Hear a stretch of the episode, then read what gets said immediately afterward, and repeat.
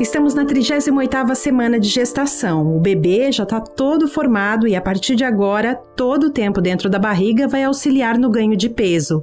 Ele tem em média 49 centímetros e já pesa 3 quilos. Com bem menos espaço, as mexidas diminuem. E do lado de fora, a mãe pode sentir os chamados pródromos, que são contrações de treinamento bem mais leves, mas que sinalizam que a grande hora vai chegar. Esse é o podcast 40 Semanas. Aqui você acompanha a cada sete dias o desenvolvimento de três bebês. O da Juliana já nasceu. Falamos do parto do Thomas na semana passada. O bebê da Raízia ainda está no útero. E nessa semana você vai ouvir a história da Mariana, filha da Débora. São Paulo, 25 de setembro de 2019, nasceu a Mariana às 23h30. Ela nasceu com 2 quilos 740 e medindo 48 centímetros. A Débora não estava com a gente desde o comecinho da nossa jornada. Ela entrou no lugar da Letícia, que estava grávida pela segunda vez, mãe de um bebê de menos de um ano. E esse combo, bebê recém-nascido, mais uma gestação e mais o trabalho como professora, resultou no afastamento dela aqui do nosso programa. A gente ficou triste com isso, claro. Mas a nossa ideia era mostrar desde o começo gestações e maternidades do jeito que elas são, reais. E muitas vezes, gestantes precisam abrir mão de alguma coisa. A Débora tinha uma história tão interessante quanto a das nossas outras duas protagonistas, a Juliana e a Raízia. Ela estava grávida pela primeira vez e ela é parteira. Nada como viver, né? Eu sempre procurei, em todas as áreas da minha vida, ter muita empatia, né? Tentar me colocar é, no lugar do outro. E, e bacana, assim, como as pessoas falavam assim: nossa, você vai ver como você vai mudar profissionalmente, o, os seus cursos, né? O seu discurso será diferente. Mas foi muito forte para mim e que eu já percebia nas dificuldades das mulheres era a falta de apoio eu acho que isso faz toda a diferença. E viver isso na pele só fortaleceu ainda mais essa coisa assim do quanto do quanto as mulheres elas é, é, intensifica a dificuldade da maternidade pela falta do apoio.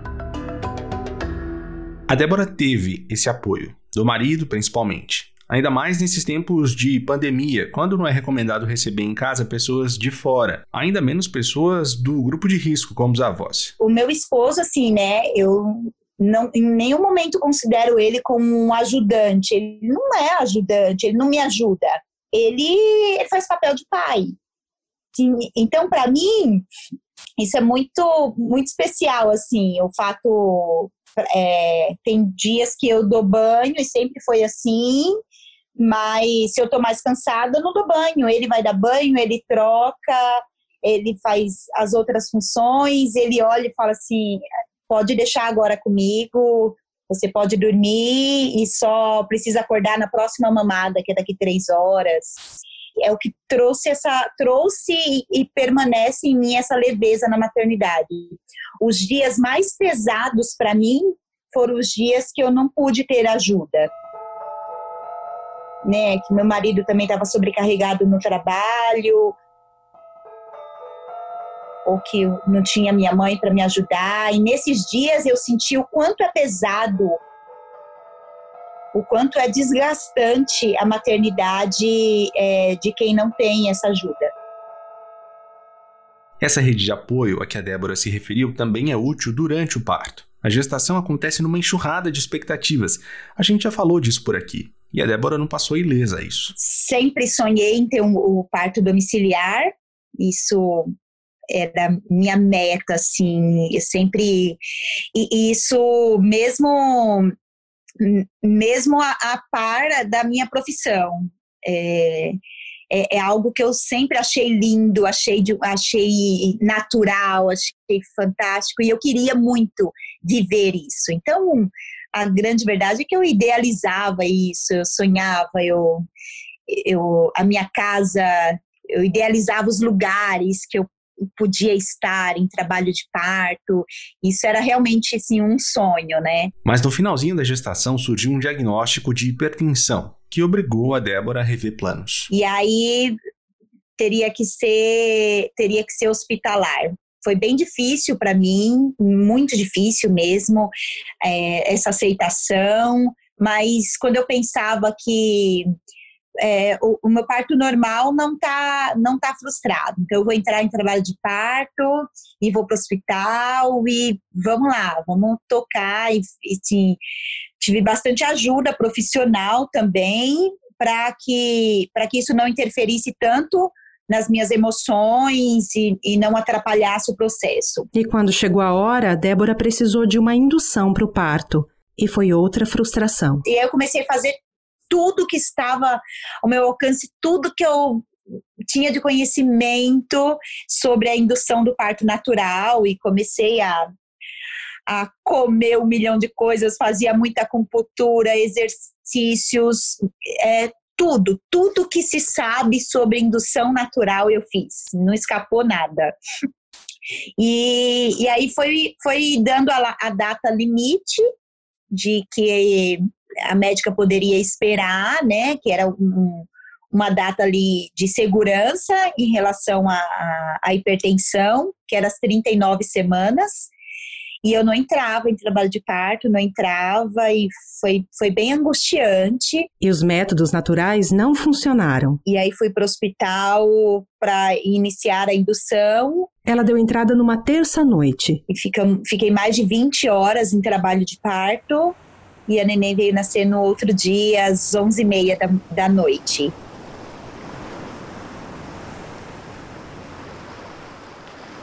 Eu achei incrível passar por esse processo e de verdade, assim, eu eu estava muito feliz de estar tá vivendo aquilo. Então, quando eu lembro que quando eu, começaram as dores mais fortes, eu fiquei muito feliz, muito feliz. Eu, eu queria sentir aquilo demais, assim. Eu olhava para as minhas amigas que estavam lá, para as enfermeiras, falava: Uau! Eu lembro de flashes assim na minha cabeça, eu olhando para uma delas e falando: Que bom que eu tô sentindo, que bom que eu tô sentindo, sabe? E elas falavam: Meu, que loucura, né? mas assim, eu estava muito feliz de estar conseguindo viver algo que eu sempre vi só no outro. Mas aí, claro, né, com a evolução do trabalho de parto, quando essas dores se intensificaram demais, aí já não dava mais, assim, para para pensar que, que, alegria, ou então é só mais uma. é, é, eu queria que terminasse. Eu queria que ela chegasse que aquilo acabasse, assim. E se eu pudesse definir, assim, a, a dor, eu, eu, diria assim, né, que é algo muito intenso e realmente como uma onda.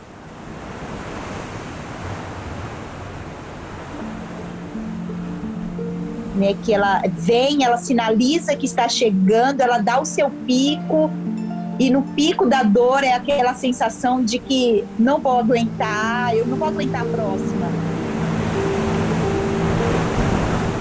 E de repente você tá, tá tudo bem, você tá sorrindo, parece que nada aconteceu e você já está se preparando para a próxima. Então, são ondas, né? Ondas muito intensas.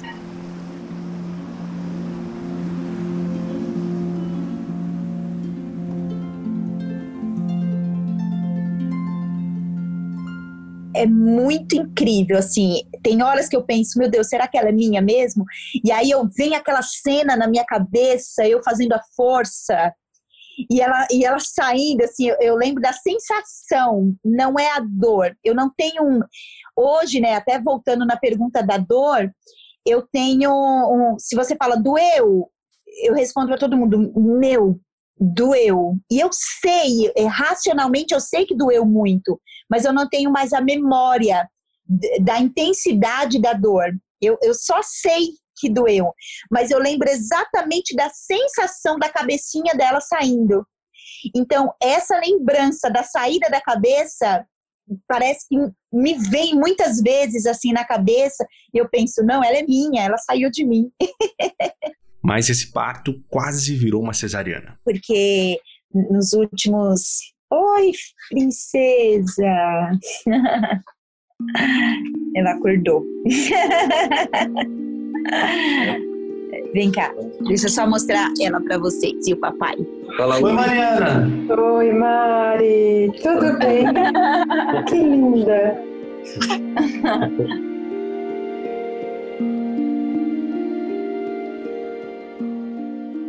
A Débora ia explicar antes da interrupção fofa da Mari que no fim do parto os batimentos da bebê começaram a diminuir. O nome técnico disso é bradicardia e acontece geralmente na fase final do parto mesmo, no chamado período expulsivo. Apesar de comum, é algo que deixa a equipe do parto em alerta. Mas no fim, como você ouviu, deu tudo certo.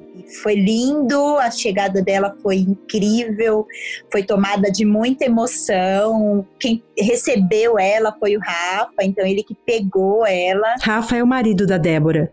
E colocou nos meus braços.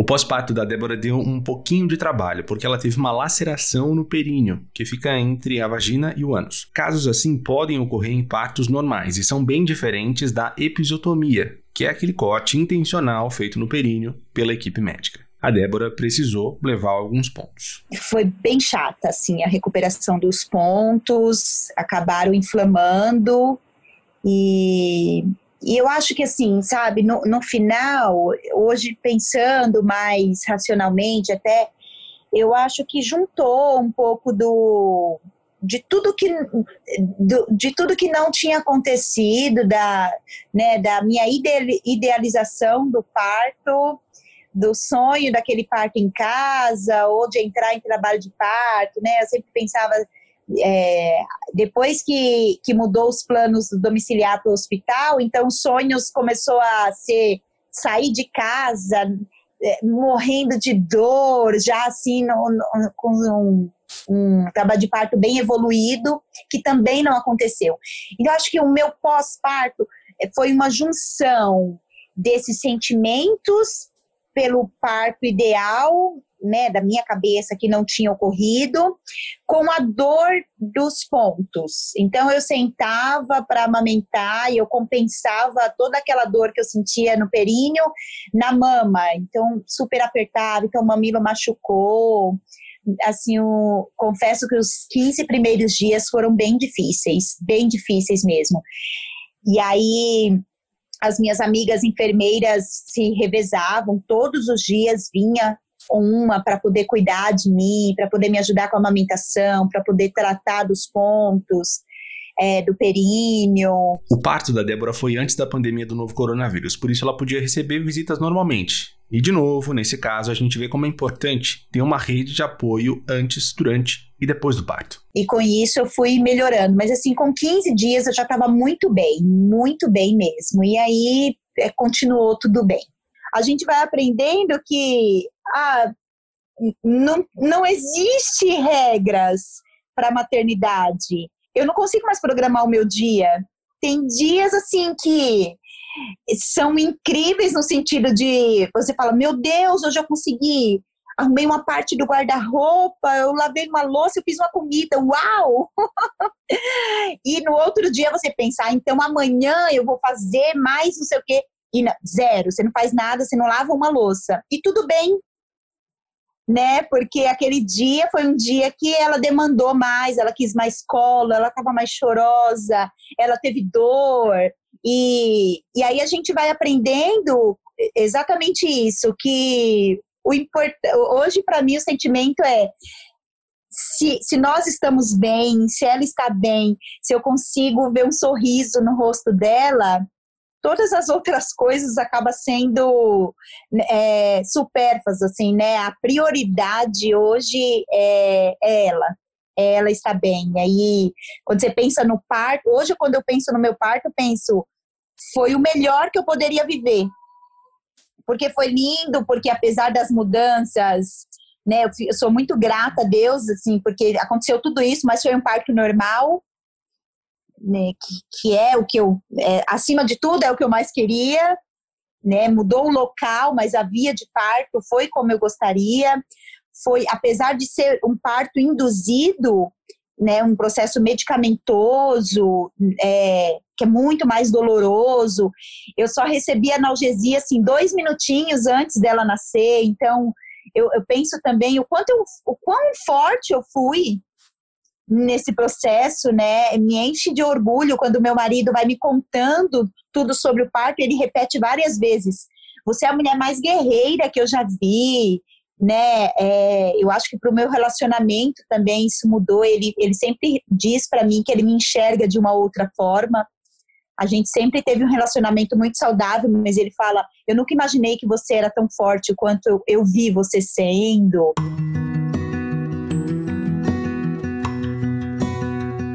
Assim, eu penso que eu quero engravidar de novo e eu penso que eu quero tentar de novo que seja em casa.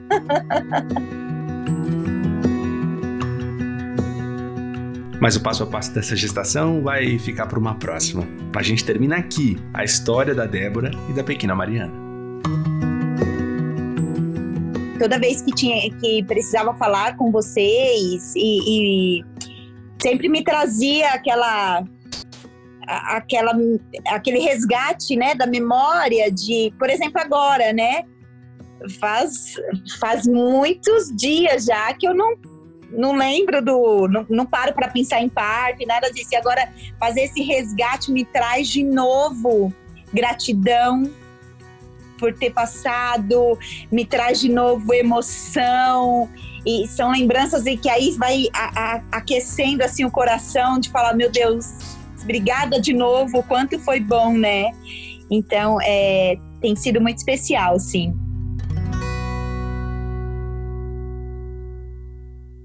E na próxima semana, 39, você vai ouvir a história do parto da Azahara, a filha da Raízia, a última das nossas três protagonistas. Até lá! Até!